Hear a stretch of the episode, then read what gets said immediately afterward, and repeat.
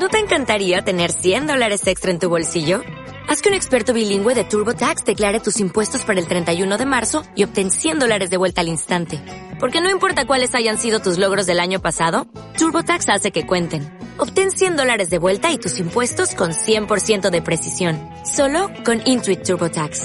Debes declarar para el 31 de marzo. Crédito solo aplicable al costo de la presentación federal con TurboTax Full Service. Oferta sujeta a cambios o cancelación en cualquier momento. Hola a todos, buenas tardes.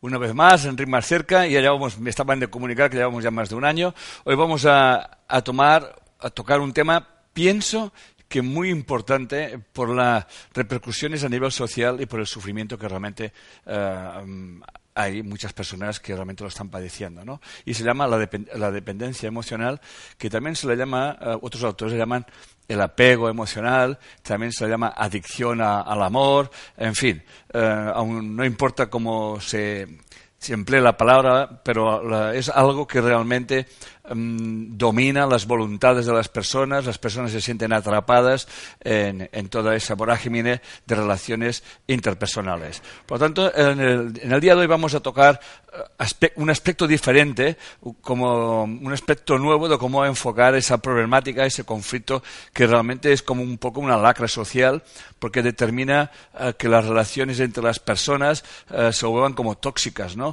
Hablaremos del pensamiento original, hablaremos de las creencias que hay detrás de todo eso, en la creencia de la separación, y sobre todo trabajaremos un aspecto muy importante, novedoso, que trabaja la bioneuroemoción, que vendría a ser el ambiente emocional, en ese caso la cuna emocional. Y antes de empezar, para centrarnos un poquito, cuando hablamos de dependencia emocional, ¿de qué estamos hablando? Es una definición que podemos encontrar en cualquier sitio, pero me, ha parecido importante recalcarlo. ¿no? Es un estado psicológico que se manifiesta en las relaciones interpersonales, tales como en en la pareja, en la familia, en las amistades. ¿no? Estas relaciones se caracterizan por ser inestables, destructivas y marcadas por un fuerte desequilibrio donde el dependiente se somete, idealiza y magnifica al otro. Y también por un síndrome de abstinencia ah, con deseos de retomarla, aún sabiendo que va a ser dolorosa y se va a repetir. Eso visto así, uno se pregunta hasta qué punto estamos dormidos, hasta qué punto estamos hipnotizados de que estoy repitiendo una historia que soy incapaz de soltarla cuando en realidad lo único que me está llevando es sufrimiento, dolor y si no una, violencia o una pérdida de vida. ¿no?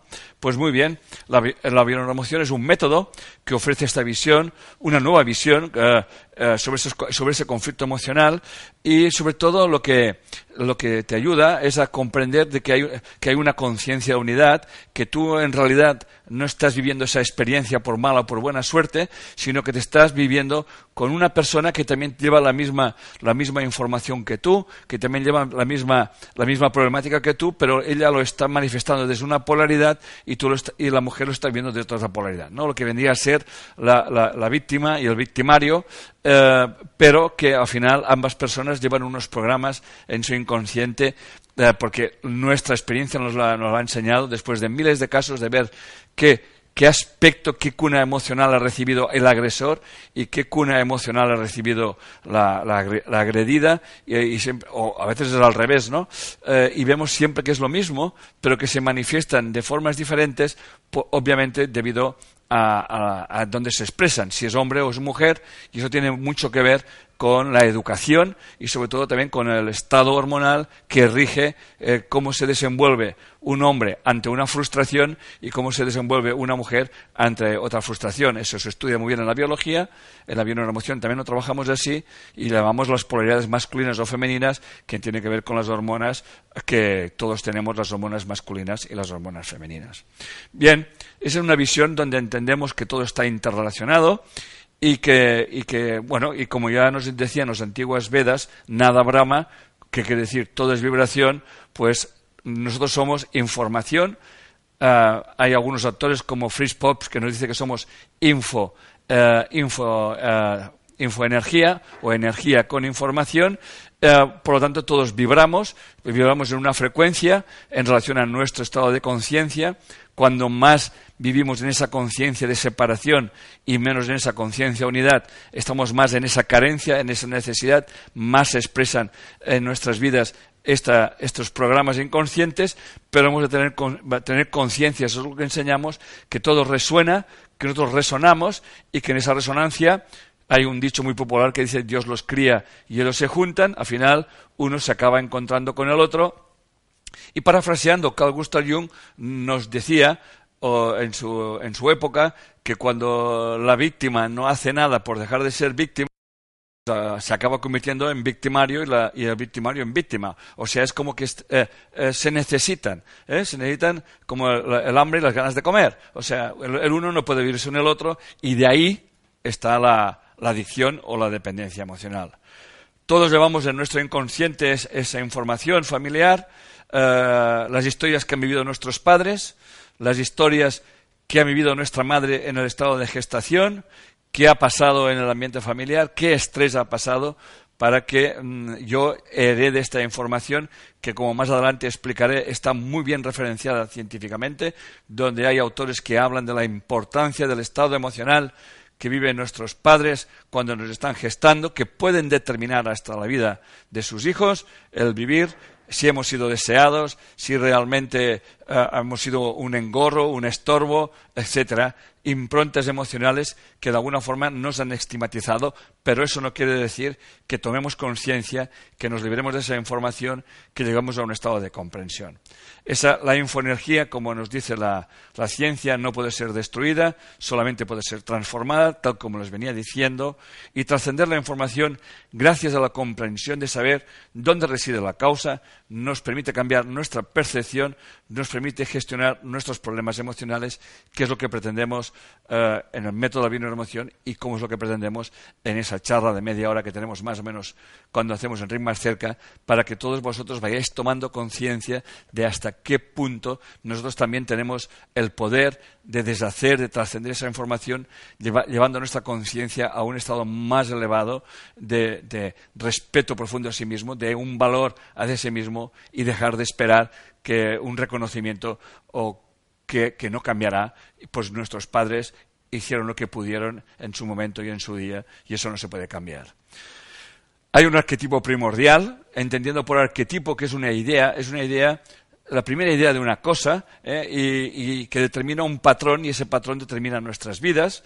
¿eh? Vendría a ser, eh, hay una creencia original em, que se puede derivar de, de, la religión misma, como puede ser nacer con pecado, nacer fuera del paraíso, el hecho de, sentirnos desposeídos. Bien, eso no se trata de tener creencias religiosas o no tenerlas, eso es secundario, sino que eso ya forma parte de un arquetipo universal, forma parte de, de algo que ya de alguna forma marca nuestra cultura, nuestra forma de hacer y de vivir es como que nacemos con la carencia, nacemos desconectados. Eh, la creencia de la, soledad, la, creencia de que, puedo realmente estar solo, eso lleva el desarrollo de una conciencia de separatividad, una conciencia dual, pero en realidad hay una conciencia que lo une todo, que lo interrelaciona todo y que nos permite, si nos conectamos a ella, ver las cosas por encima de ese campo de batalla y comprender que al final tú eres el hacedor de todas las cosas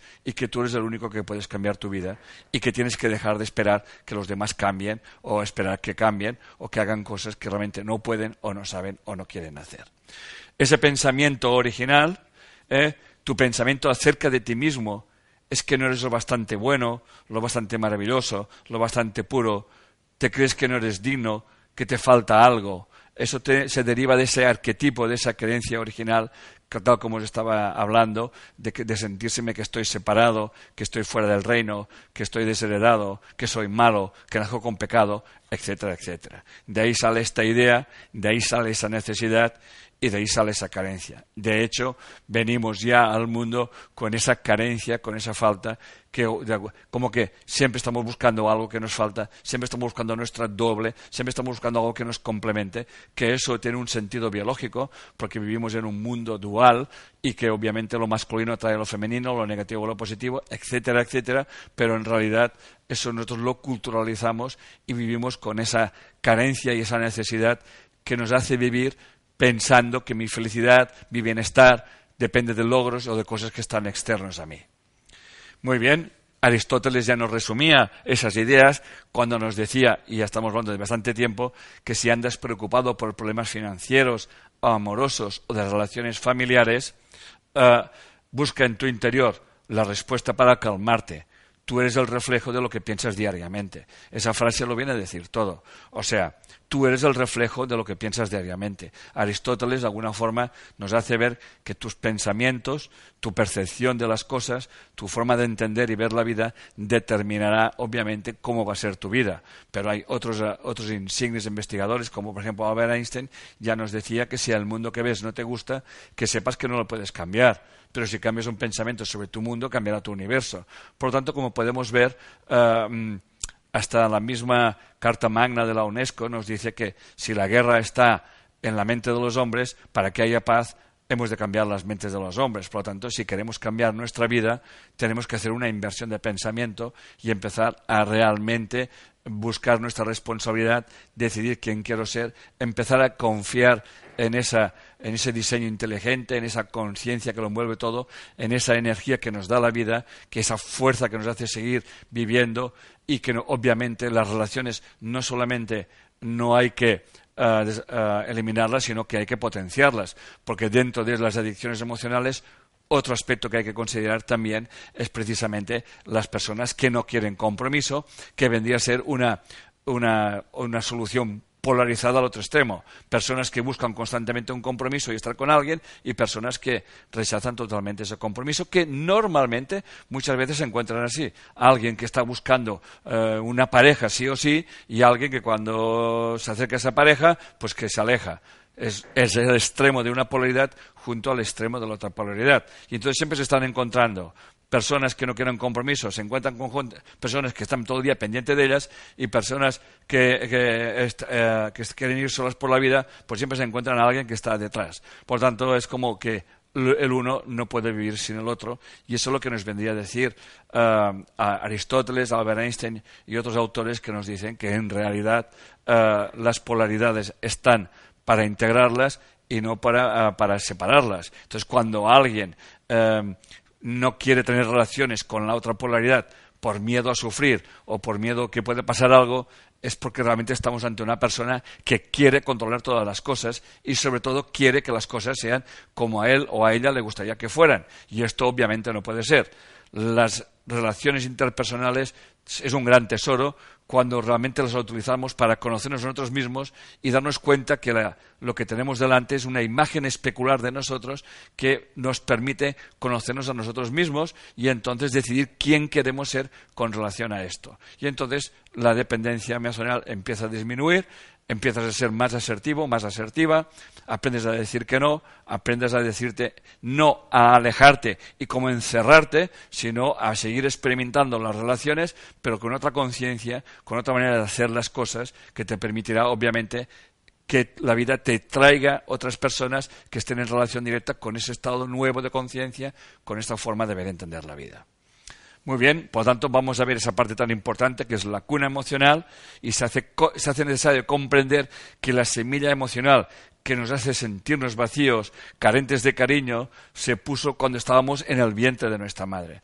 Esto que parece dicho así, como que mira, este que está diciendo, esto ya la ciencia lo está demostrando, y Nisa Carey, en su libro La revolución epigenética, nos dice, el estado emocional que nuestra madre vive en los primeros tres meses de vida puede marcarnos todo el resto de ella. Contundente.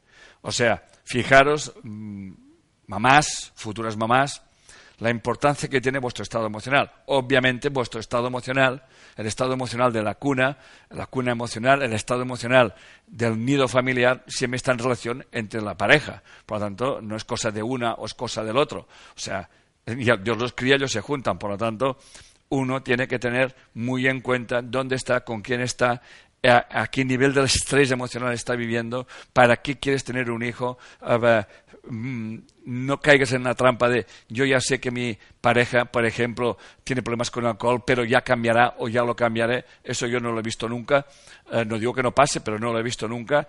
Bruce Lipton también nos decía algo parecido él tiene un libro que siempre recomiendo que se lea, que es La biología de la creencia, que nos dice los programas más poderosos e influyentes de nuestro inconsciente son aquellos que se graban en nuestra psique hasta los seis años de edad, porque según nos cuenta él, nuestra mente está en una especie de trance hipnótico que todo lo que vemos, todo lo que oímos, todo lo que nos, nos dice, las frases, los gritos, esas sentencias de el dinero no importa o que te crees que el dinero lo cogen los árboles, etcétera, etcétera, eso está comportando una forma, una, una hipnosis eh, que nos hace vivir ciertas experiencias, nos hace repetir y es necesario tomar conciencia, despertar para poderlas trascender, tal como estoy explicando. ¿no?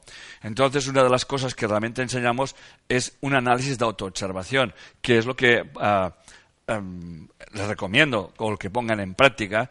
¿eh? Vamos a tomar conciencia. ¿Y cómo podemos tomar conciencia? Pues bien, vamos a tomar conciencia de qué pasó entre mis padres cuando estaba en, en la gestación, ¿no? Eh, la vida nos ha enseñado que cuando le preguntas a tu mamá que cómo iba, la mayoría te dicen que todo muy bien, ¿no? Pocas madres me da, pocas madres, no mujeres, madres, eh, me han dicho, ay no, fue dramático, no, quería quedarme embarazada ni loca, eh, mm, lamenté en aquel momento tal, ¿no? O mm, realmente me di cuenta de que el hombre con el que me, me había tenido esa relación mm, no podía ser el padre de mis hijos. Bien, hay historias realmente muy crudas y que muchas mujeres, cuando son madres, la ocultan porque hay un instinto de supervivencia, de protección hacia sus hijos, pero esa información, tal como nos explican Nisa Caire y Bruce Litton, queda como un momento semilla, como un semilla que es una información en la psique del inconsciente del bebé, de la chica, del chico, que acaba desarrollándose más tarde eh, en las experiencias de ese tipo de dependencia emocional qué ambiente emocional estresante viví en los primeros seis años de mi vida, aquí uno ya puede tomar conciencia. Yo mismo me, tengo, me acuerdo muy bien desde los tres años de mi vida, por lo tanto hay cosas que eh, yo he ido tomando conciencia de las frases que se decían los padres, que parece que no digan nada, pero que los niños son auténticos imanes, atraen a su consciente esas frases porque para ellos los papás son son lo más importante, ¿no? Un papá que no esté nunca en casa, una mamá excesivamente sobreprotectora, una mamá que no permita, por ejemplo, que el padre intervenga en la educación, que papá y mamá estén en disonancia, como deben de educar a los hijos, etcétera, etcétera. Todo ese estrés emocional se acaba manifestando en nuestras vidas y muchísimas veces nosotros como hombres o como mujeres repetimos esos roles, repetimos las mismas historias, repetimos los mismos gestos, repetimos las mismas palabras y hasta repetimos los mismos, los mismos gritos. Realmente, después de muchos años, repito, de verlo, es increíble hasta qué punto estamos dormiditos y estamos hipnotizados, ¿no? Tal como estoy diciendo, qué palabras se empleaban constantemente en casa, mi padre estaba en casa, o casi siempre estaba afuera, o estaba en casa pero como si no estuviera, qué diálogos tenían entre ellos, eh, cuáles eran los motivos de su pelea, para qué se estaban peleando. En caso de mis padres, me acuerdo siempre que una de las peleas era, tenía que ver con los padres de, mi madre, y bueno, y, así ha terminado eh, la familia. Uh, ¿Qué me decían como si fuera la, ley? Eso no se puede hacer, esto no se puede tocar, esto es es pecado, eh, en fin, eso, no se puede salir fuera, en fin. Eh, cada uno que haga su propia autoindagación, que tiene mucho que ver con la cultura. Hay muchas culturas donde la mujer ya son seres o personas de segundo grado, eh, en fin. realmente hay que replantearnos quién queremos ser y qué tipo de relaciones y hemos de empezar precisamente los adultos, los que vamos a ser padres, pues o que han sido padres, pues cambiar esa conciencia y empezar a dar otra información a nuestros hijos. Y la primera información es la, la, cuna emocional, con qué emociones vivimos, con qué sentimientos y qué, qué palabras empleamos, ¿no? Muy bien, seguimos. Eh, em, recuerda que, como es muy importante en esa autoobservación, que lo que pasó no se puede cambiar. Si tu madre no te deseó, pues ella también se puede sentir muy culpable por lo que vivió. Y puedes crear una relación de dependiente odio-amor con tu madre.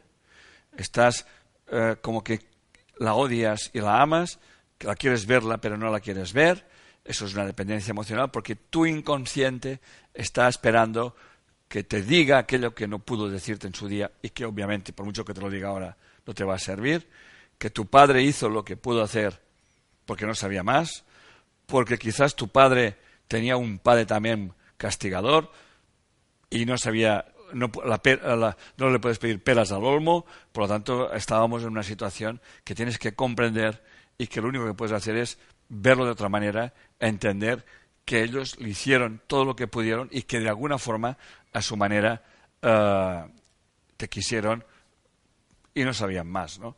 El otro día vi una película de Denzel Washington muy, eh, muy, muy local, muy de un estatus social muy bajo, de, del, colectivo eh, de negros, y, y realmente te das cuenta que como aquel hombre educa a su hijo, lo hace con como mejor sabe, pero realmente obtiene una, unos resultados donde el hijo lo acaba odiando eh, y te das cuenta que aquel hombre no podía hacerlo mejor de como lo hizo, porque sus intenciones eran muy buenas, muy positivas, pero otra, una cosa es sentirlo y otra cosa es llevarlo a cabo y para eso necesitan también unos mimbres que si no, no los has visto de pequeño, si tú tu padre te pegaba cada día y te has tenido que marchar de casa huyendo, como me explicaba un amigo mío mexicano con 12 años y que ahora vive en Estados Unidos y que no miró para atrás y que no le importaba si tenía que morir o no morir en el camino.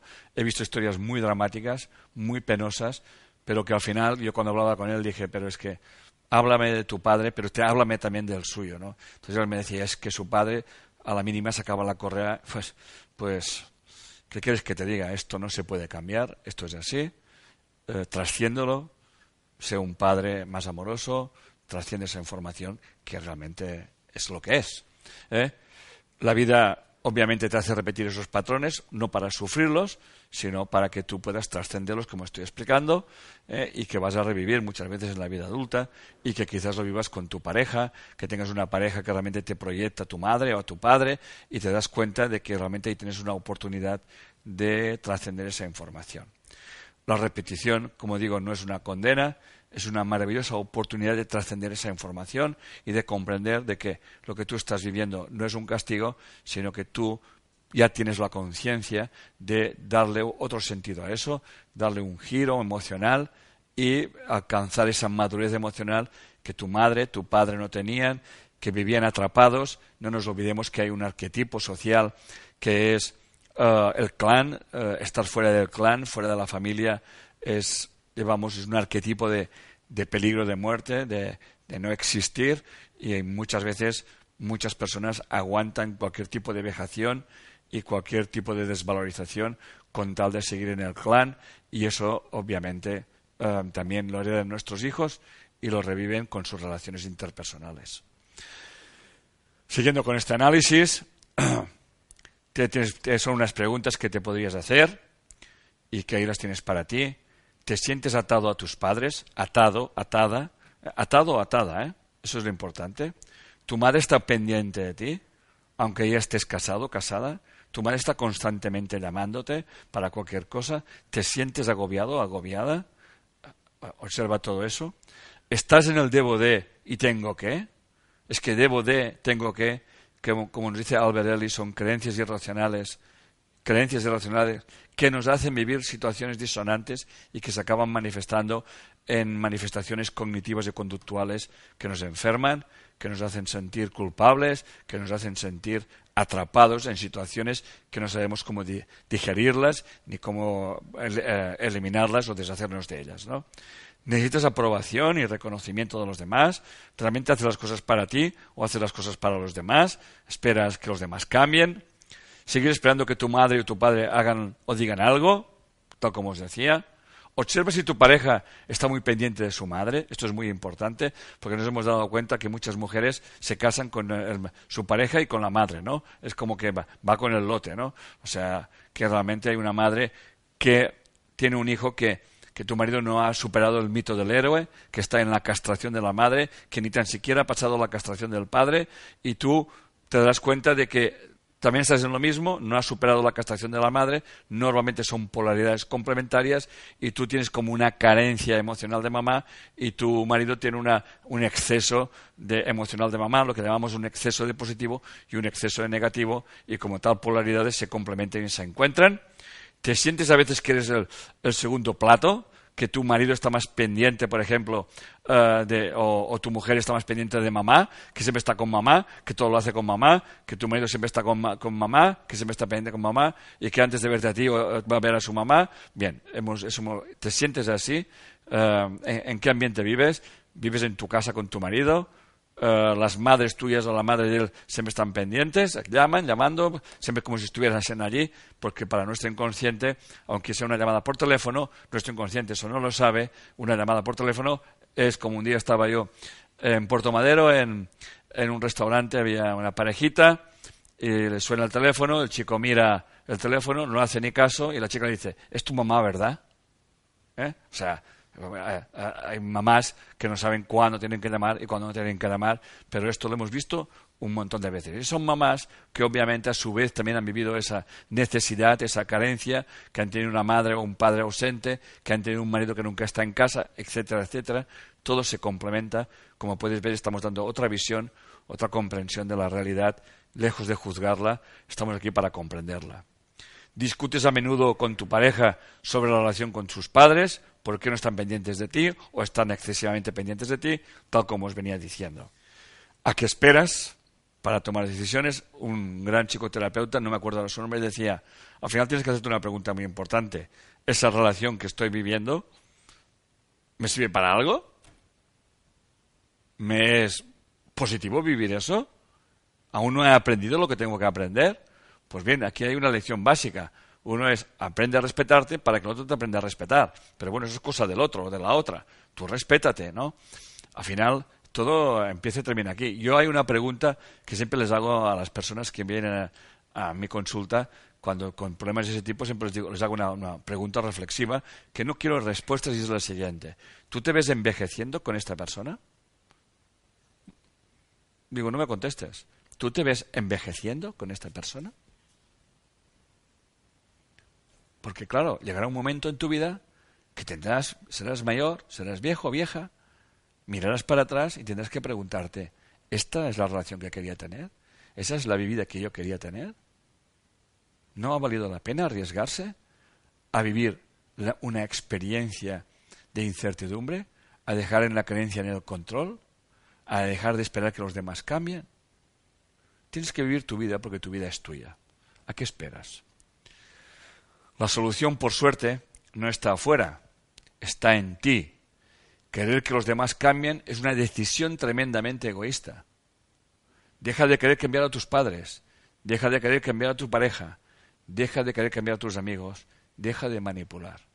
Porque en definitiva, cuando tú permites una relación y la vas manteniendo, la fuerza inconsciente, la intención positiva que hay en tu inconsciente, que quizás, que quizás muchas veces no eres consciente, ¿eh?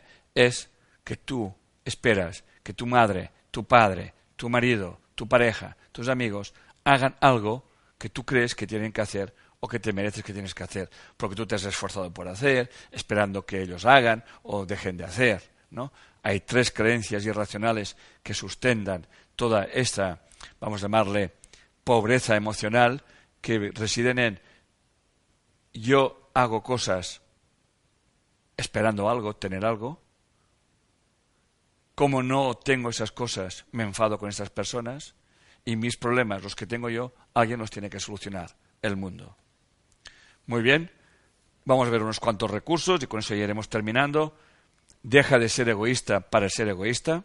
Se nos han enseñado que cuando tú miras, te miras primero a ti y después a los demás eres egoísta, pero muchas veces estamos todo el día pendientes de los demás porque queremos que los demás hagan aquello que nosotros queremos que hagan. Y entonces mi pregunta es, ¿quién es el egoísta? ¿Tu bienestar emocional depende de lo que hagas por ti? Deja de hacer cosas por los demás. Si hay miedo de perder a la persona, haz las cosas por ti. Sé quién quieres ser. Yo siempre recuerdo que un familiar mío me dijo en una fiesta que fui allí, me dijo, mira, Enrique, te vengo a dar las gracias por, por estar aquí en esa fiesta mía. Y yo le contesté, bueno, no pasa nada, quería estar. Dice, a eso, a eso me refería. De lo que estoy seguro de todos los que están aquí, es de la única persona que estoy seguro que quiere estar aquí hoy, eres tú. Porque si no hubieses estado, es porque no querías estar. Y si estás, es porque quieres estar. Y me has enseñado mucho.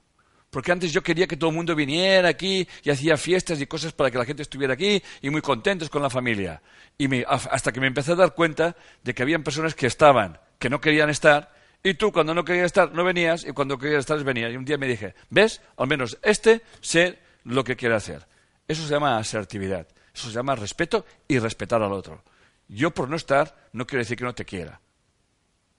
Pero deseo estar en otro sitio.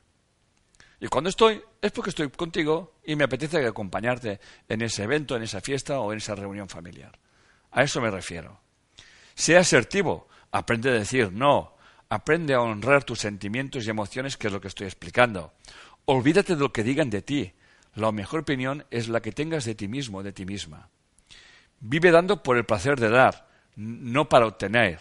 No te engañes. Si vives necesidad, esto es lo que te enviará la vida personas que resuenan con tu intencionalidad o con tu información. Vives en expectativas. El, único tiempo que dispones es el ahora. Decide quién quieres ser en cada situación. Muéstrate simplemente como quieres ser. Este es el mejor regalo que puedes dar a los demás y que de alguna forma se viene a resumir con esa historia. Hay una historia que, que explica Antonio Melo que es el sipero, ¿no? Es alguien que te llama, y tú no tienes ganas de salir porque estás con la bata y viendo el partido de fútbol o la telenovela. Y, te piensas, te sientes culpable, bueno, dices, bueno, pues venga, ya vengo. Vas a ver a tu amigo, a tu amiga, y luego ves que te vuelve a contar la misma historia, te vuelve a contar el mismo problema, y entonces tú coges, te enfadas, coges un cabreo, le machacas, no hay derecho, me has molestado, etcétera, etcétera. Luego te sientes culpable, luego le llamas, le pides perdón, y sí, pero, y volvemos a las andadas otra vez. Di sí cuando quieres decir sí. Y si la persona que te llama le preguntas, ¿es algo urgente? ¿No, no puede esperar a mañana? Y haz lo que tengas que hacer. Porque al final vas a, seguir ese juego del, del sí pero, ¿no? Esa, esa rueda que siempre se mueve culpabilidad, asertividad.